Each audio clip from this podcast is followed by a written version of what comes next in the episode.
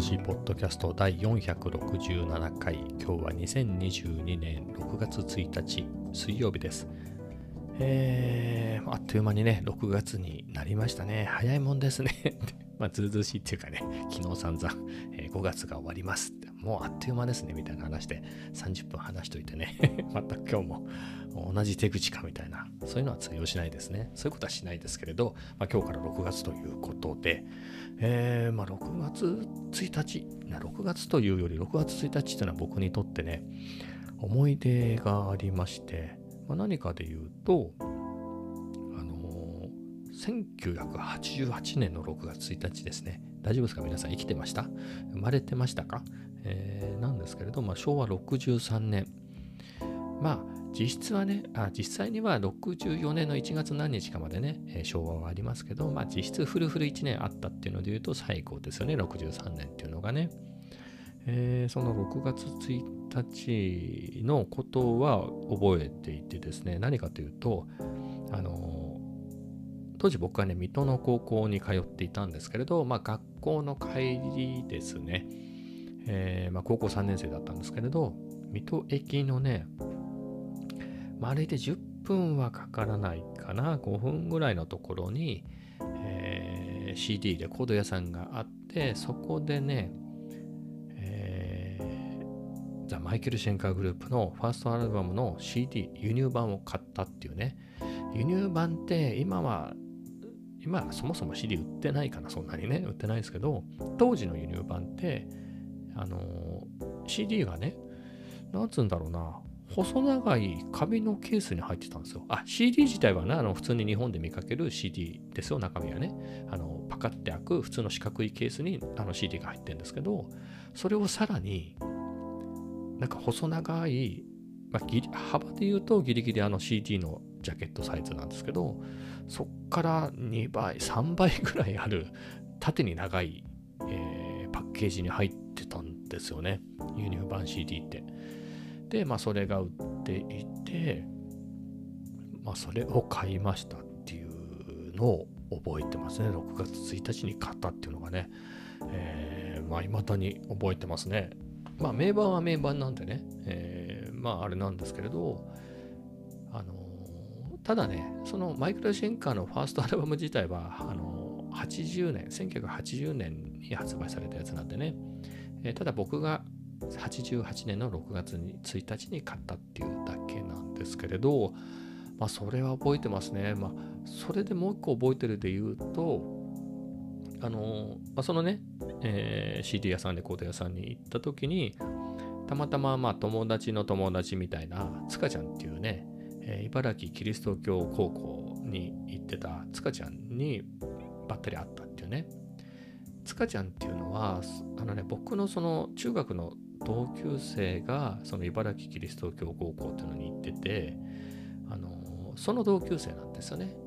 で、あ、これ今の俺の高校の友達だよなんつって紹介してくれたっていうのが塚ちゃんで、あ、男の人ですよ。紹介したって友達としてね、俺の友達なんだよっつって紹介されたってだけで、あと偶然なんですけれど、まあ、あの、僕の高校の同級生ね、その時のクラスメートの竹蔵君ってのがいて、竹蔵くんの中学の時の同級生っていうかね、まあ中学校までずっと一緒だったみたいな。えー、なので、まあそういう友達の友達みたいな感じでね、えー、何回か会って話したことがあるみたいな人だったんですけど、まあその塚ちゃんがいたなっていう、今ちょっとね、塚ちゃんの顔をね、何十年ぶりかで思い出しましたね。覚えてるもんですね。あれ、あれ塚ちゃんだと思うんだけど、違う人かな？わかんないけど、まあね、もう会うこともないしね、塚本くんとかいう名前だったんじゃないのかな？あんまり覚えてないですけど、まあ、塚ちゃんと、はい。まあ、塚ちゃんに会いましたよっていうのですね。うん。で、まあ、CD とかね、その他300枚ぐらいは買ったんですけれど、あ、その日に買ったんじゃないですよ。まあその何年かの間にね、えー、300枚ぐらい買って、まあだいぶ処分しましたけど、それで、今ね、今でも初買った日を覚えてる、年月日を覚えてるっていうのは、そのマイケル・シェンカーのファーストともう一枚だけですね。あのその前年に、えっ、と、買ったオジオズボーンのライブアルバムですね。それが1987年の5月21日発売で、まあ、それを買ったっていうのは覚えてますね。それだけですね。まあ、他の CD も大概ね、あの何年に買ったとか覚えてますよ。あと、まあ、ものによっては何月に買ったとかも覚えてますね。えっ、ー、と、例えば、ハロウィンのキーパー・オブ・ザ・セブン・キーズ・パート2は88年の10月に買ったなとか、まあ、それで言うと、オジオズボーンはオジオズボーンで、えー、ライブアルバムの翌年に、えー、 No Rest for the Wicked っていうアルバムか、が出たんですけど、それも多分10月じゃないかな、88年の。はい。に買ったりとか、メタリカのメタリカンっていう、メタリカのね、 And Justice for All は、あれも発売予約して買ったんで、あとはちょっと微妙だな。9月か10月かどっちかみたいな。ですね。でも88年っていうのは覚えてますね。うん、かな。イングベイ・マダム・スティンのオデッセイっていうアルバムは、6月に発売だったと思うんですけど、僕お金がなくて6月にすぐに買えなかった気がするんですよね。えー、だから1ヶ月後、2ヶ月後だったかもしれないけど、あ、でもそうでもないかな。6発売日じゃないけど6月に買ったのかな？まあみたいなぐらいのね、は覚えてるんですけど、やっぱり日にちまでね、覚えてるっていうのは、まあ、その2枚ですね。まあ、ただ、さっきの No Rest for the Wicked とかは発売日に買ってるし、 And Justice for All もですね、メタリカの。だからあの調べたらわかりますけどね、多分何月何日発売みたいなのがね。まあでも自分で言えるのは、まあそれぐらいですね。その2枚だけと。えー、まあそんな話です。でね、まあ水戸の話でもしますか。水戸ね、茨城県の県庁所在地の水戸ですね。まだ当時は、今はちょっと離れたとこになっちゃいましたけど、県庁がね、駅のすぐ近くにあったんですよね。多分昔の水戸城かなんかのとこじゃないですか。なんかお堀がありましたからね、県庁の方に歩いていくとお堀があって、まあだからその辺にあったんだと思うんですけれど、まあぐらいの時代で。だからまだね、駅周辺がすごく栄えていた頃ですね。今も茨城県って人口は増え続けてると思うんですよ。だ水戸なんかも、まあ水戸自体は周りのね、市町村合併で周りを吸収してでかくなってますけれど、あのー、なんだろうな、今は郊外にね、ロードサイド大きな国道とかね、そういう大きな道路沿いに、やっぱ大きなお店あるじゃないですか、駐車場が、広い駐車場がね、無料の駐車場がたくさんあるような。えー、そういうところに、多分逃げ、逃げ合いっていうか、えー、中心がね、移っちゃってるんですけれど、そのまあ88年とか言うと、まだまだやっぱ駅、ね、水戸駅を中心として、えー、主にね、北口側ですね。北口側からず、まあ、大きい道路がね、駅前からバーッと続いていて、まあ、その両脇が栄えてたって感じですよね。どっちかというと北口で言うと左側の方が栄えてたような気がしますけどね。えー、で、まあ、レコード CD 屋で言うと、駅ビルにはあった、まだあるかな。新生堂が入ってて、水戸の駅ビルでね、新生堂が入ってて、そこに CD レコード屋がね、あって、まあ、僕が高校入った時には CD は自体は発売されてたけど高かったんですよね。3300円、レコードが2800円で CD は3800円とか、そんぐらいだった気がしますね。うん。で、輸入版はもっと高かったのかなまあ覚えてないんだけど、まあ、レコードの方が安かったのは覚えてますね。レコード場でも売ってたもんね。まあでも今はあれか。CD は売ってないけど、レコードの方が人気だったりしますもんね。えー、なんですけれど、うん、まあそんな時代で、えー、駅ビルにそれがあって、駅のね、北口の右側の方にすぐになんかレコード屋があった気がするんですよね。買った記憶はないけど、なんかあった気がする。で、その逆のね、左側の方はあって、駅前に古い丸いがあったんですよね。丸いと高島屋のちっちゃいのがあって、まあ、細長いっていうか、そこのどっちかなのかどっちもなのか忘れたけれど、CD ありましたね。うん、CD 屋さんがありました。あれ山際だっけかな？なんかあったんですよ。多分、高島屋だったかな。の、ね、一番上の階かなんかにえー、CD レコード屋さんがあって、そこは結構でかかったですよ。結構広めのでね。うん。よく見に行きましたね。えー、で、そこからもうちょっとね、駅から離れていくと、まず1個目の信号を渡るとね、川俣書店っていう、まあ、水戸では有名な書店がね、本屋さんがあって、川俣書店というのは川俣書店本、本だけじゃなくて川俣楽器っていうのもあって、多分2階が川俣楽器とかだったんじゃないかな。そこにも、まあ、そこ楽器だからあのギターとか、えー、そういうの持ってたけれど、レコード売り場もあって、そこも、うん、ありましたね。はい。で、そっからまた先に行くと、それは多分88年ぐらいに、やっぱその前後に新しくできたのかな、前からあったのか分かんないけど、なんかそんなに大きいビルじゃない、ちっちゃいビル、でも新しかった気がする、そのビル。割とその頃新しくできたんだと思うんですよね。その2階に入ってたとこに、名前はもう全然覚えてないけど、CD 屋さん、レコード屋さんがあって、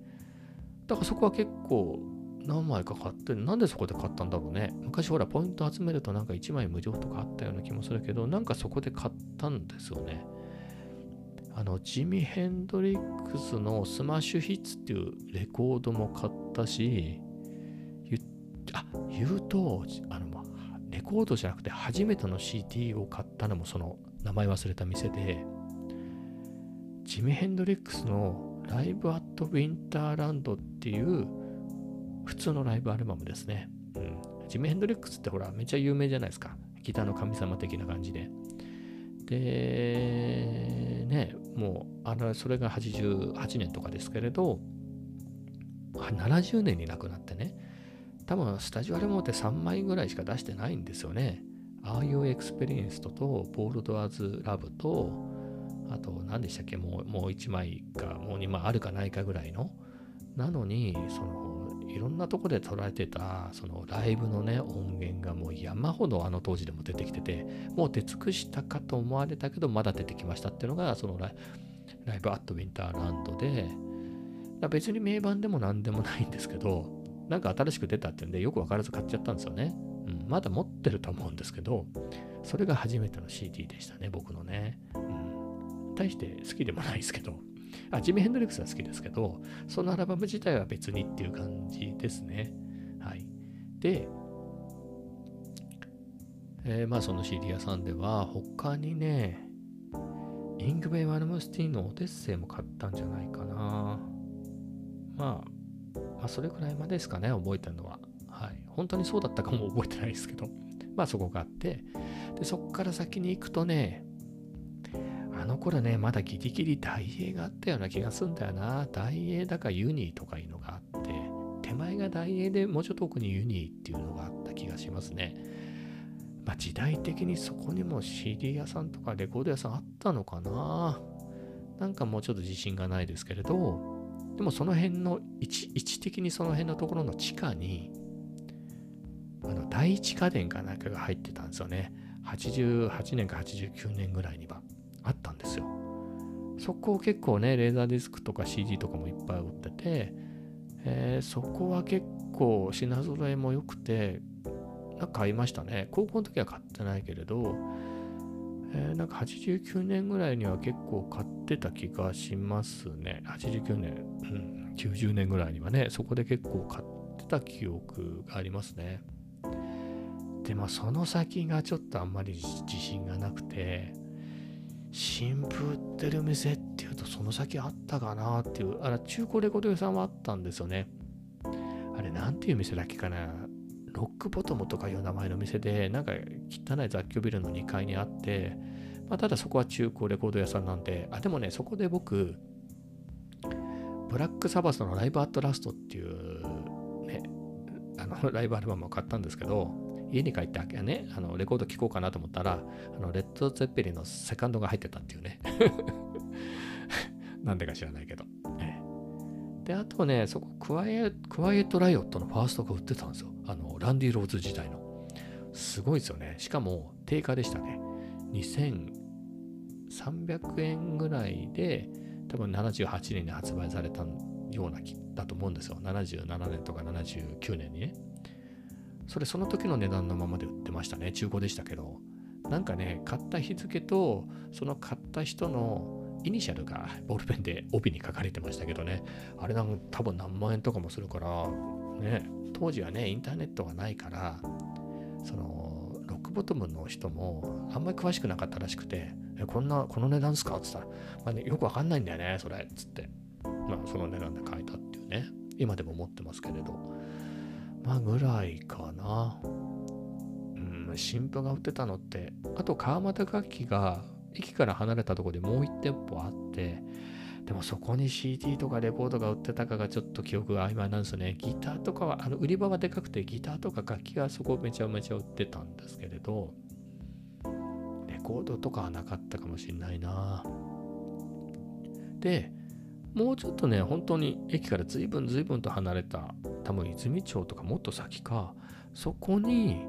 中古レコード屋がもう一軒ありましたね。そこで僕、ジョン・ロードのサラバンテっていうアルバムを買って、全然ピンとこなかったですけどね。あとは、ジャケ買いでね、飾っとくように、ユーライア・ヒープの、まあ、結構買いましたね、ジャケットが好きで、ユーライア・ヒープのあ Demon Wizards とか、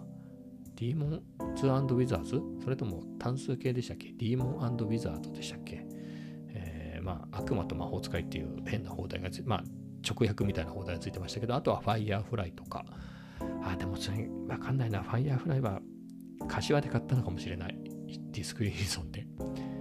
えー、ディスクユニオンね。はい。えー、忘れちゃったけど、でも、ウィッシュボーンアッシュのアーガスを買ったりとかしたのは覚えてますね。あ、と、ロックボトムね、もう一個手前にあった中古レコード屋で、ラウドネスのね、CD 買いましたね。シャドウズ・オブ・ウォー。あれが初めてのラウドネスでしたね、僕ね。えー、めっちゃかっこよくてびっくりしましたけれど。まあ、覚えてるもんですね。で、他のどこがあったんだろうね。今でも、あのー、京成デパートはあるんですよ。で、京成はまだあるんですけど、その辺に、確か反対側に、伊勢神っていうデパートがあったんですよね。ボンベル大聖人っていう風に名前が途中で変わったのか、ちょっとなんかあったんですけど、そこも当時は結構、当時としては大きい栄えてたデパートだったんで、CD とか売ってたのかな？でもちょっと自信ないななんかそこに買いに行ったとか見に行った気もしないし、まあでも服とかですよね、あの頃のデパート、伊勢神とか、京成ってだから CD とかレコーダー売ってなかったかもしれないですね。うん、まあ、みたいなのが、水戸北口の音楽シーンみたいなところでしたかね。うん、いやあの頃は本当栄えてましたね。だから僕、最初に勤めた会社が水戸の五軒町って言ってね、あの、水戸の芸術館ってわかりますかね？調べると出てくるんですけど、あの、くねくんでした変な変わった塔が、えタワーがあるんですけれど、まあ、そのすぐ裏ぐらいのところのね、えー、会社で働いてたんで、まあ、だか懐かしいですね。うん、うん、懐かしいな。そういえばね、その会社に、なんかね、もう5年どころじゃないな。6、7年前かな、子供がギリギリ中学に入るか入らなかった頃に、なんか結構あちこち旅行に行ったし、遠くもめんどくさいし、どうやら子供は、あの、電車に乗ってどっかに行って、ホテルに泊まって何か外食するのが楽しいっていうことに気づいて、えー、じゃあ、水戸とかでもいいんじゃねえかみたいな感じで、久しく行ってないしっていうんで、何回かね、2、3年何回か行って続けていったことがあったんですよ。うん、っていう時に、ああ、そういえばここ、最初に勤めた会社だなと思って子供を連れて、そこ、ここ、パパが初めて働いた会社だよなんつってね、えー、店に行った時に、そのね、社長の奥さんが歩いて、歩いてきたの。うわっと思って。でもね、もうね、かなりね、今思うと、その当時の奥さんね、僕が就職した頃、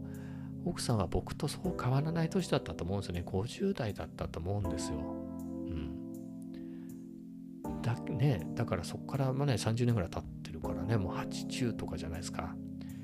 で、僕1年で辞めてるから、もう覚えてないでしょ、さすがに。でね、説明するのもめんどくさいし。あ、奥さんだなと思ってね。うん、確かね、その人ね、え、名前出していいのかな？加藤和恵さんだったんですけどね。それを解明して加藤和子にしたとか、そんな話を聞いたような気がするんですよね、先輩に。うん。えー、っていうのを覚えてね、ああ、奥さん、まだお元気なんだなと思って、さすがにもう、そこから何年も経ってるからわかんないですけどね。でも社長は亡くなったかもしれないですね。多分年齢的に亡くなってても不思議はないですね。30年とかね、経ってあの頃50代でしょ、80でしょ。まあ、生きてる可能性ももちろんあるけれど、ホームページ見たらね、とっくに社長変わってましたね。あれはね、社長って、お嬢さんと息子さんがいたんですよね。多分息子さんが社長になられたんじゃないのかな。うん。その名字がね、一緒だったんで、かなとは思いますけれど。まあその人も僕より年上だったと思うから、まあ50代ですね。だからその頃の創業者の社長と同い年ぐらいのね、あれで、なんかその僕がね、その自社ビルだったんですよ。6、5階建てぐらいの自社ビルだったんですよね。まあ大したもんですよね。えー、地元の企業でね、そういうのを作られて。えー、で、なんか、多分ここ2、3年、あ、コロナの前か。だから3年とか4年前ぐらいに、そのね、僕が勤めてた頃のビルを取り壊してね、新社屋になったみたいでね、ま、大したもんですよね。うん。へえって感じですけれど。はい。まあ、そんなのを思い出しましたね。まあ、懐かしいですけど、で、さっきも言った通り、その、なんだろう。僕もね、あの地元出ちゃったんで、メンミトなんかもその行く機会も全然なかったんですけれど、えー、それこそ何年か前にね、ほら、あの子供連れてね、ちょっと軽めに旅行行ったりみたいな、多分6年、7年前ぐらいかな、えー、に行きましたけどもね、全然様変わりしちゃって、ててね、まあ、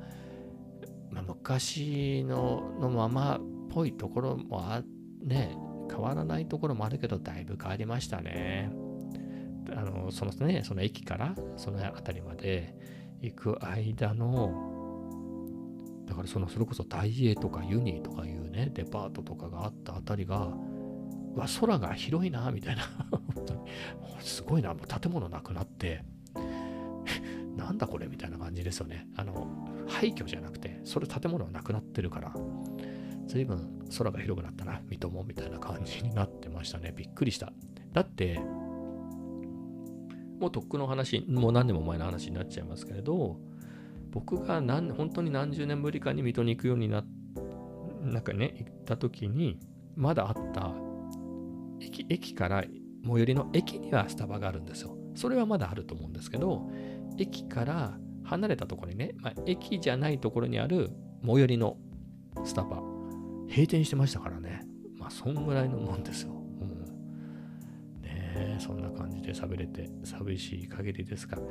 いや、もうまた行く機会ってあるのかな。最後に行ったのが、でもね、コロナの年ですね。あの年の2月に大洗にね、えー、家族旅行に行ったんで、その時にね、あの、あの大洗ってあの、僕ら水戸まで電車で行って、そこから何でしたっけ？大洗、何ですか中、あれ？何？中港鉄道でしたっけ？なんか名前忘れちゃったけど、確か、なんかそんなやつにね、ローカル線みたいなやつに乗って、大洗行ったんで、まあその時に水戸によって、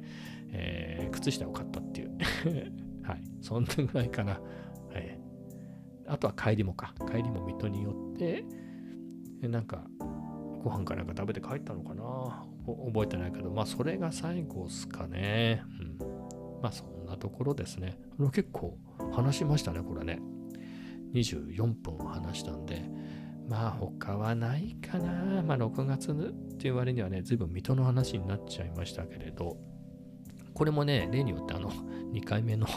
2回目の収録なんですよ。さっき30分話してね、えー、随分脱線したんで、えー、仕切り直してね、あのね、ちょっとね、音楽の話にかなり、えー、寄りすぎちゃって、通じないなと思って、はい、撮り直した次第です。